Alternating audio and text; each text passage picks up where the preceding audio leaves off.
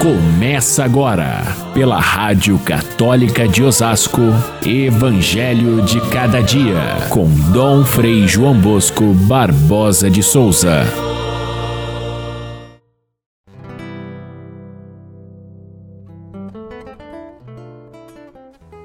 Jesus começou a falar a seus discípulos: Tomai cuidado com o fermento dos fariseus, que é a hipocrisia. Tudo o que tiverdes dito na escuridão será ouvido na luz do dia, e o que tiverdes pronunciado ao pé do ouvido, no quarto, será proclamado sobre os telhados. Não se vendem cinco pardais por uma pequena quantia? No entanto, nenhum deles é esquecido por Deus. Até mesmo os cabelos de vossa cabeça estão todos contados. Não tenhais medo vós valeis mais do que muitos pardais.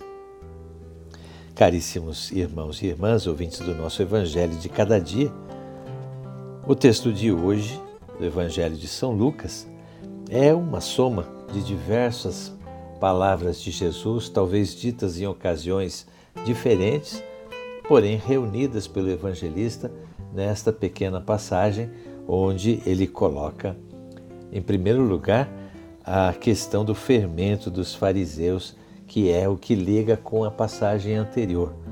Na passagem anterior, Jesus falava duramente a respeito dos fariseus e agora, diante das multidões, Jesus está falando o mesmo assunto e dizendo para os seus discípulos: tomem cuidado, tomem cuidado com o fermento dos fariseus. O que, que significa essa expressão?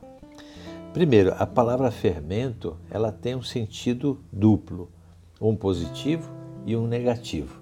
Quando Jesus fala do fermento dos fariseus, ele está é, pensando na comparação do fermento, porque o fermento é, estraga o alimento. Quando um alimento está fermentado, significa que ele está estragado, ele está apodrecendo. Esse é o fermento ruim. E Jesus liga esse fermento ruim aos fariseus. Eles são capazes de azedar a vida e o relacionamento com Deus. Agora, existe um outro tipo de fermento que o próprio Jesus usa também numa outra passagem, dizendo que o reino de Deus cresce quando é, ele, é, é feita a, a, a, a evangelização, a pregação. O reino de Deus cresce como um pão que a mulher coloca o fermento na massa e a massa logo, logo está acrescida, está levedada. Então, é, nesse sentido, o fermento verdadeiro, que Jesus vai falar logo em seguida, é o fermento que faz crescer o reino de Deus. Mas ele se detém nesse fermento azedo dos, é, dos fariseus, porque eles impedem a, o crescimento da, do reino de Deus azedando, não reconhecendo a Jesus como Salvador, portanto, é, desviando a atenção das pessoas para outras questões que não são importantes para o crescimento do reino. Esse é o fermento que deve ser cuidado, a hipocrisia. Hipocrisia é o fingimento. A hipocrisia é a, a fazer uma religião de aparência, de fachada.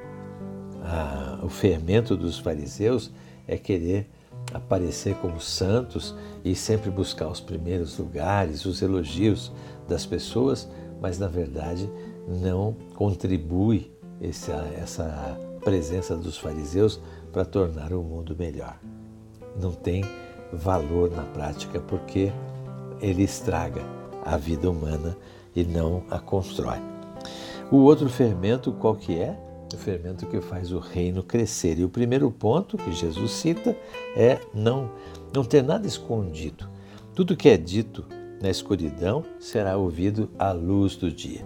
Quem fazia as coisas na escuridão eram os fariseus. Eles tinham os seus segredos, que faziam com que só aqueles que eram conhecedores desses segredos participavam do pequeno grupo que seria salvo.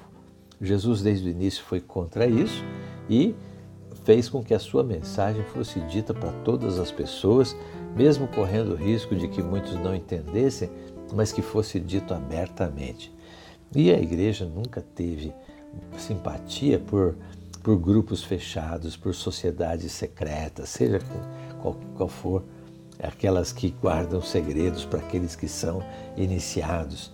A mesma coisa com os movimentos da igreja, as pastorais, seja qual for a atividade de evangelização, nunca a igreja vai trabalhar com é, verdades escondidas para o pequeno grupo de iniciados. E assim, mesmo os primeiros cristãos que tiveram que viver dentro das catacumbas, escondidos por causa da perseguição, eles logo, logo deveriam sair e proclamar a verdade do Evangelho para todas as pessoas. E, nesse sentido, Jesus alerta, é outra coisa que faz o reino crescer com o fermento, é não ter medo da morte, não ter medo da perseguição. E isso, quando Lucas está escrevendo o seu evangelho, é uma realidade concreta. Muitos cristãos já perderam a vida em muitas situações de perseguição pelos romanos, pelos judeus e por aí afora. Então, não ter medo da perseguição, porque ela vem quando a gente é, tem uma, uma, uma, verdade a defender, quando a gente tem profetismo, o, a perseguição vem como veio para o próprio Jesus. Mas é, é preciso não ter medo de perder a vida, mas ter medo sim de perder a fé. Isso que é importante. Muitos, ao enfrentar o sofrimento, sentiam medo. E o medo é uma das causas de perder a fé, de negar a fé e se esconder para não perder a vida. O outra, a outra situação de perda da fé se dá através da, da acomodação, do desânimo, da desistência de querer lutar pela fé. Essa talvez seja esse talvez seja o perigo mais presente hoje do que o enfrentamento direto da o medo da perseguição. Ah, existe ainda e em muitos casos pessoas e grupos que são perseguidos formalmente. Não, não, na história nunca deixou de haver, mas para a maioria o grande perigo é acomodar-se às coisas do mundo e não manter a, a, a vigilância perante as coisas que podem nos roubar a fé, nos roubar a, a paz da nossa alma. Então, para a gente não ter medo, Jesus é, é, continua a reflexão dizendo que Deus tem o maior cuidado por aqueles que escolhem seguir o caminho de Cristo. O maior cuidado de Deus se, se percebe até nos mínimos detalhes. Deus cuida de, de cada um. Deus cuida de fortalecer a fé daqueles que devem dar testemunho. Deus cuida de que o seu testemunho seja ouvido por todas as gerações. Deus cuida da integridade da, da vida daqueles que oferecem-se para o serviço do Evangelho. E cuida de tal maneira, Jesus faz duas comparações. A primeira comparação, a, a, aquela dos cabelos. Até os cabelos da sua cabeça estão contados. Quantos fios de cabelo a gente perde todo dia? Alguns já perderam mais do que a metade, ou quem sabe tudo. Mas se até os cabelos da cabeça são contados por Deus, imagine como ele deve ter cuidado com cada pessoa daqueles que são é, os que abraçam a, o caminho de, de Deus. A outra comparação é essa dos pássaros. Um pardal não vale nada, mas Deus cuida dos pardais. Jesus, numa outra passagem, havia também citado os pássaros como um exemplo da providência divina. Olhai os lírios do campo, olhai os pássaros do céu. Deus alimenta cada um deles, não deixa faltar o necessário. E vocês valem mais do que os pássaros. A outra comparação é aquela do tesouro.